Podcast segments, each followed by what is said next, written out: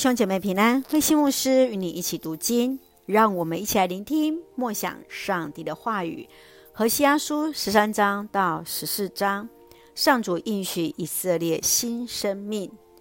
何西阿书在十三章当中，上帝原是那以色列的牧者，但现在要向野兽侵袭自己的羊群。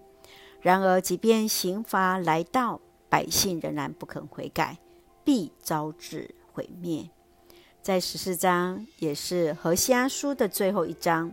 何西阿依然不断地呼吁百姓，当离弃罪恶，回转向上帝。唯有顺服上帝的话语，才是真正有智慧的人。让我们一起来看这段经文与默想。请我们一起来看十三章十四节：我不要从阴间把以色列人救出来。我不要从死亡的权势下把他们释放出来，死亡啊，散播你的灾害吧；阴间啊，施展你的毁灭吧。我再也不怜惜这人民。以色列百姓一再忘记上帝的恩典与同行，因此上帝要用那令人心碎的方式来收回他的爱，不再怜惜以色列。更宣告，上帝已经对死亡来掌权。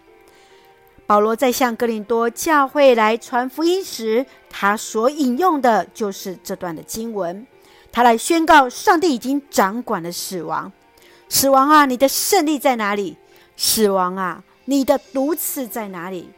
宣告，上帝要将那原不是他的子民来称呼我的子民。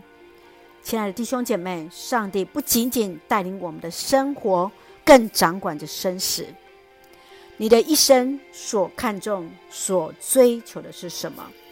你如何将自己的生死全然交托给上帝呢？接续，让我们来看十四章第九节：上主的道路是正直的，义人遵循这道路，罪人却因侵蚀这道路而跌倒。当南北国都被灭绝后，上帝应许七十年后将归回。在何西阿书的最后，上帝自我比喻为那常青树，象征着是那结实累累、松柏长青。他来向世人见证，唯有上帝是祝福的源头。何西阿祝福百姓都能回转，走在主的道路。亲爱的弟兄姐妹，你从这一本何西阿书。所得的信仰反省是什么？愿主帮助，让我们都能够与主同行。一起用十四章第四节作为我们的金句：我要医治我子民的创伤，专心一意的爱他们，我不再向他们发怒。是的，感谢主，上帝要医治我们当中每个人的创伤，爱我们。神将从我们当中挪去他的怒气，感谢主，让我们一起用这段经文来祷告。亲爱的天父上帝，感谢你用永远的爱来爱着我们，深知你是生命的主，求主鉴察我们的心怀意念，深知你的怒气是转眼之间，你的慈爱是一生之久，唯独你是我们的依靠。使我们全然顺服于你，使我们心意更新变化，谦卑与主同行。